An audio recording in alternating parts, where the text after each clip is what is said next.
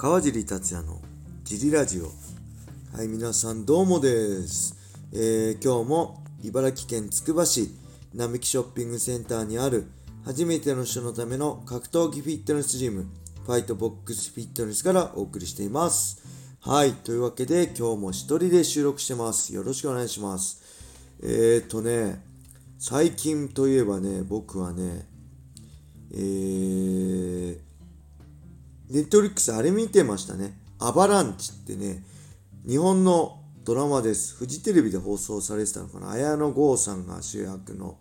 主演の、えー警察、元警察の綾野剛さんたちが、なんだろう、アウトロー集団みたいな感じで、逆に警察の悪い人たちを、と勝負するみたいなね。すごい面白かったですね。一気に見ちゃいました。日曜日とかね、天気悪くて、あれ天気悪くて出かけられなかったときにね、ずっと見ちゃいましたね。面白かったです。えー、あとはなんか、あ、あとあれですね。えー、元チーム茨城の太陽、えー、神田 T800 さんが、800選手が、えーと、このスタンド FM で、スタンド FM で、えー、手数より口数というラジオを始めました。ぜひ皆さん、えー、フォローしてあげてください。もともとね、広島県出身で筑波大学に在籍してこっちに来て、えー最初はウィザード MMA 所属だったんですけど、途中からアメリカに3ヶ月ぐらい修行行ったのかな。えーチームアルファメールに行って帰ってきてから T ブラッド所属になって一緒に練習したんですよね。えーアメリカで学んだドゥエイン・ラドウィック先生のスイッチのね、あのやり方とか僕、神田さんに学んで練習して USC での時は対応してました。で、USC の時も1回、2016年の2月のデニス・バミューデス戦は神田さんに、えーセコンドについて帯同してもらいましたね。神田さん、はしゃいでましたね、USC の雰囲気と、あと、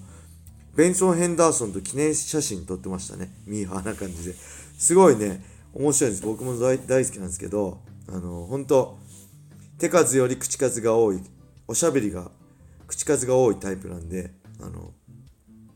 ぜひ、ラジオも面白いんで、聞いてあげてください。よろしくお願いします。はい、そんな感じで、えー、早速、今日もレーター行きましょう。えー川地さん、小林さん、こんにちは。ラジオネーム、おにゃんこぽんです。あ、おにゃんこぽんまた来ましたね。これ、会員さんなのかな？今回は格闘技 IQ について質問です。えー同じ体力、技術でも IQ、つまり賢さで勝敗は決まってくると思います。これはどこの世界でも同じですよね。さて、IQ レスラーといえば桜庭さんですが、この格闘家は賢い、格闘 IQ が高い選手はいらっしゃいますでしょうか個人的には須藤元気選手は賢いと思ってました。よろしくお願いします。はい、ありがとうございます。よく言いますね、IQ レスラーって桜庭さん言いましたね。言ってま、言われてましたね。で、基本的にトップの選手って賢くないと、まあ勉強動向じゃなくて、しっかりあのー自分を客観的に見れたりね、あの賢くないとトップまで来れない。か、もしくはそれを、その選手本人が、えー賢くなくても周りにトレーナーだったり、指導者が賢い指導者がいる。状態じゃないと勝てないと思うんで、基本的にみんな賢いと思うんですけど、パッと考えて思い浮かぶのは、まあ、須藤元気選手、そうでしたね。あと、青木真也とかね。まあ、基本的には頭いい人は格闘 IQ も高いかもね。青木真也もすごいかあの格闘 IQ 高いと思いますね。えーあとは、えーまあ、ヤマスなんかもそうなのかな。頭いいですからね。学歴が高いですからね。あと、誰だろう。うーんまあ、朝倉未来選手なんかもすごい分析力高いって皆さん言われてますけど、確かに戦い方も賢いな。やっぱね、まあ、僕ら世代い行くとガンガン行っちゃってたんですけど、僕ら20代の時はね、今の選手はストップゴーができるっていうか、行く時は行くけど、止まれるとこはしっかり止まれて、全体的に僕らのが20代の、まあだから20年前ですよね、の15年前か、15年前よりだいぶみんな賢い戦い方があのできるようになったなって思いながら見てますね。ああ、これ自分だったら行っちゃってたな。よくここで止まれんなって。もうバックステップもあんまね、あのできなかったし、前に出続けることでしか戦えなかったんで、えー、僕も考えてはいましたけどそこまで僕自身は格闘技 IQ は、うん、高くなかったのかなあと誰だろう高坂さんもね賢者格闘家の賢者って言われてるぐらい賢いですよね高坂さんのあのねもし USC の戦いを見ていただける USC ファイトバス入ってる方はあのー、ぜひね高坂さんの USC の、えー、あれですね、えー、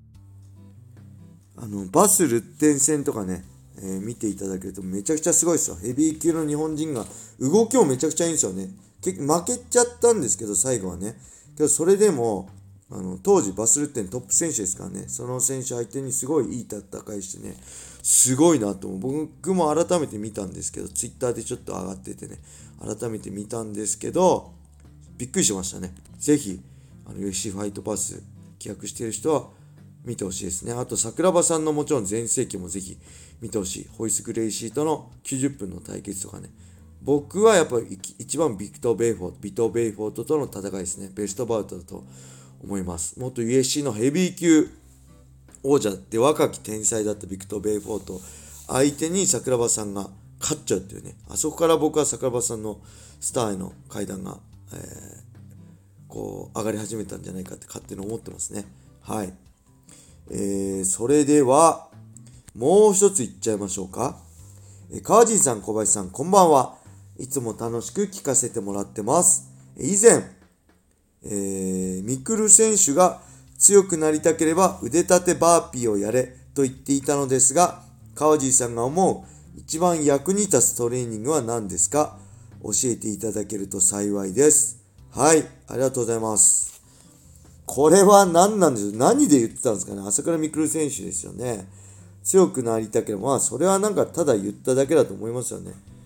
えー、ただバーピーは、ジャンピングバーピーは、中で、あの、運動の中でもめちゃくちゃ運動量多いトレーニングなんで、えー、ジムでもね、サーキットに入れたりしてます。えー、ジャンピングバーピーをタバタ20秒10秒8本全力で立てなくなるぐらいやれば、確かにめちゃくちゃ体力もつくし、すごいいいトレーニングだと思いますね。で、僕的には、まあ一番はもちろん格闘技のね、スパーリングなんですけど、仮に、えー、格闘技のスパーリング以外、試合に向けて、1個しか他、スパーリング以外、あと1つしかできない、1種類しかできないとしたら、何を選ぶかといえば、例えば、なんだろう。まあ、ランニングだったり、階段ダッシュだったりね、えー、ミッド打ち、サンドバッグ、ウェイト、トレーニング、あと何ありますか？クイックリフト系。だったり、まあいろんなビジョントレーニング、いろいろありますけど、僕が唯一選ぶとしたらサーキットですね、ダントツで。サーキットってね、あのー、FBF でもやってますけど、めちゃくちゃ効率いいんですよね。えー、無酸素運動。筋肉をつけるウェイトトレーニング的な無酸素運動にもなるし、脂肪を燃焼する、えー、有酸素運動にもなるし、えー、体力、スタミナもつくし、ランニングしたり、階段ダッシュするようなね。で、種目によっていろんな筋肉、無酸素運動中心のトレーニングもできるし、心拍数上げるようなトレーニング、心肺機能を高めるようなトレーニングもできるし、あのね、すごい効率ですごいいい。で、しかも短時間で集中してやれば。で、本当自分でぶっ倒れるぐらい追い込めば追い込むほど、すごいいいトレーニングなんで。で、きつい人は自分のペースでやれば、そこまで追い込まなくてもできるし、すごいね、いろんな人にとってすごい、なんだろう、幅が広いトレーニングなんで、これをおすすめしますね。あの、だから FBF でもやってます。で、もちろんキックボクシングとかね、ミットとかの気持ちいいかもしれないですけど、このサーキット終わった後のやりきった感だったり、体のこの充実感だったり、やっぱ体を変えたいんであれば、サーキットは必須かなと思ってますね。うん、で、僕も、本当何かし一つしかできない人は間違いなくサーキットです。えー、ランニング的な、ダッシュ的な効果もあるし、筋トレ、筋肉もつくし、脂肪、大減量にも効くしね、あの、本当あの、おすすめのトレーニングなんでね、ぜひ、あのー、強くなりたい人はもちろんですけど、そういう、家でもケトルベル1個あればできるサーキットトレーニング、僕 YouTube でだいぶ昔にやってんで、僕以外でも YouTube でそういうのあると思うんで、ぜひ、え家でもできるんでやってみてください。はい。それでは今日はこれで終わりにしたいと思います。皆様、良い一日を。またね